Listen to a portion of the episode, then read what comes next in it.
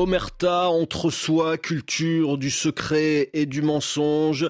Ce sont quelques-unes des conclusions accablantes d'une commission d'enquête parlementaire en France sur le rôle des fédérations sportives en matière d'éthique et de lutte contre les violences sexuelles. Ce rapport, a été rédigé par la députée Sabrina Sebaï, qui est notre invitée. Bonjour. Bonjour. Vous êtes député écologiste. Cette commission d'enquête, elle avait été lancée l'an dernier par l'opposition de gauche à la suite de nombreuses révélations publiées dans la presse. Et vous-même, ces derniers jours, vous avez alerté la justice sur des faits que vous avez constatés. Quel type d'infraction avez-vous dénoncé? Oui, alors c'est vrai que ces derniers jours, on a fait des signalements suite à des auditions. Donc, on a signalé en fait au procureur euh, la question de mensonges, de d'arrangement avec la vérité, on va dire, au moment des auditions de certains dirigeants du monde sportif. Et on a souhaité euh, faire ces signalements euh, parce qu'on estime que d'abord les dirigeants, enfin, il y a, y a, des comptes à rendre en fait à, à l'Assemblée nationale. D'abord, c'est de l'argent public, c'est un manque de respect pour le travail des parlementaires et des victimes. Et puis, c'est important d'envoyer ce signal aussi parce qu'ils sont venus, ils ont prêté serment de dire toute la vérité et malgré cela, ils ont menti, ce qui d'ailleurs pour nous euh, fait le lien aussi avec ce qu'on a pu constater au moment des auditions, à savoir cette culture de l'entre-soi et finalement de se protéger euh, dans le mouvement sportif quand il y a euh, des affaires de violences sexuelles ou sexistes ou d'autres. Voilà ce côté un peu où finalement c'est c'est une famille, on se protège entre nous. pendant les auditions, le mot omerta est celui qui a été le plus utilisé pendant la durée de nos travaux on se protège entre soi et notamment au ministère des Sports. Vous, vous racontez dans votre rapport que vous vous êtes euh, finalement heurté à une obstruction euh, des fonctionnaires, des hauts fonctionnaires du ministère des Sports.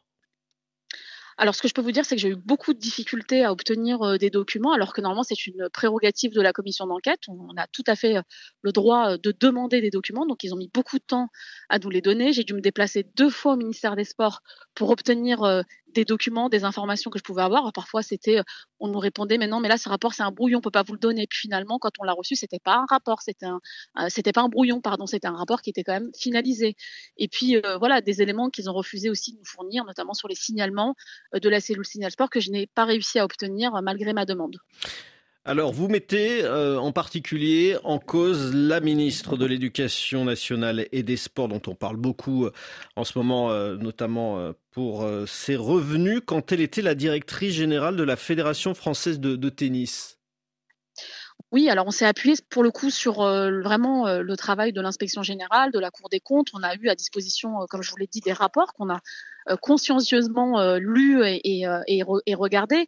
Et dans l'un de ces rapports, il est indiqué que effectivement à la Fédération française de tennis, la rémunération était anormale concernant cette fédération et concernant notamment le salaire d'Amélie Oudéa Castera, d'autant plus qu'il n'y avait pas eu de d'appel à candidature, en tout cas un, un, un, recrutement qui aurait dû être fait à ce moment-là dans les dans les dans les normes en fait en réalité.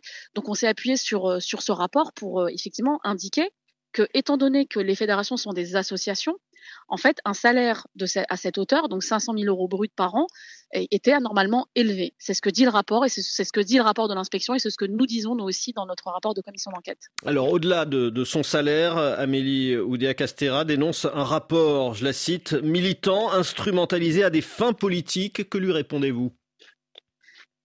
Je, alors, euh, c'est une méconnaissance du travail des parlementaires. Vraiment, euh, pour le coup, la commission d'enquête est transpartisane. La présidente de cette commission fait partie de la majorité présidentielle.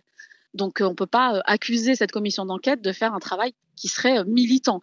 Au contraire, on s'est appuyé sur des documents sérieux sur des rapports, comme je vous l'ai dit, de l'inspection générale, de la Cour des comptes, de la Haute Autorité pour la transparence de la vie publique. Donc vous voyez, ce sont des documents sérieux qui ont été faits par des administrateurs, des administratifs, qui ont travaillé aussi pendant de longs mois là-dessus. Donc moi, je pense que en faisant cela, d'abord, elle cherche à jeter le discrédit sur le travail de cette commission d'enquête avant même que le rapport et que la conférence de presse finalement de présentation du rapport ait lieu, ce que je trouve extrêmement dommageable. Et puis je rappelle que dans notre constitution, les parlementaires ont le pouvoir de contrôler l'action du gouvernement. C'est ce que nous avons fait dans le cadre de cette commission d'enquête. Alors une large partie de votre rapport est aussi consacrée en particulier hein, aux violences sexuelles. Vous avez euh, auditionné de nombreuses victimes et là aussi vous avez euh, constaté la loi du silence Oui, la loi du silence, vraiment le, mot omerta, je vous ai dit vraiment, c'est ce qui est le plus souvent revenu, le fait que ça soit voilà la famille. Alors on, demande aux victimes finalement de ne pas parler, de ne pas salir l'image du club, de ne pas salir l'image de la discipline, de ne pas salir l'image de, de, la fédération. Et donc euh, en fait, euh, même quand elles témoignent, ça prend des mois. On a eu plusieurs affaires où en fait il a fallu des mois pour que les signalements remontent à la justice. Ce n'est pas acceptable. Parfois on a des situations où vous avez des éducateurs sportifs qui ont été mis en cause, condamnés pour des faits de violence sexuelle sur des mineurs, qui reprennent des licences et qui continuent à encadrer des mineurs. Tout ça, ce n'est plus possible. Vous avez des personnes qui sont témoins de faits extrêmement graves et qui ne disent rien parce qu'ils ont peur de représailles, ils ont peur de sanctions. Un athlète qui parle, c'est un athlète qui, peut potentiellement être mis à l'écart de son club de sport. Donc en fait, c'est tout cela aujourd'hui, il faut vraiment mettre fin à tout cela parce que l'impunité ne peut plus perdurer en fait dans ce mouvement sportif. Sinon, en fait, c'est tout le mouvement sportif qui va qui va disparaître de cette manière. Alors précisément face à tous ces constats accablants, que préconisez-vous dans votre rapport? Alors l'une des préconisations, en tout cas de recommandations qui traversent finalement euh, ce rapport, que ce soit sur toutes les formes de violence y compris sur la question de la probité et de l'éthique, c'est la création d'une autorité administrative indépendante. Parce que nous avons d'un côté un ministère qui est sous-doté, qui est incapable aujourd'hui euh, d'exercer sa tutelle, en tout cas son contrôle sur le mouvement sportif. De l'autre côté, nous avons des fédérations qui ont failli à traiter ces affaires de la bonne manière et qui elles-mêmes d'ailleurs sont demandeuses du fait qu'elles ne veulent plus s'en occuper. Et surtout, nous avons besoin de restaurer une confiance absolue entre les licenciés, les sportifs et le mouvement sportif. Et donc pour cela, il faut sortir euh, la question de la probité, de l'éthique, de l'intégrité des sportifs. Il faut le sortir du mouvement sportif et le confier à une autorité administrative indépendante, comme sur le modèle de la lutte contre le dopage, afin que les personnes qui soient victimes de faits graves ou qui soient même témoins de faits graves puissent témoigner en toute tranquillité au sein, au niveau de cette autorité.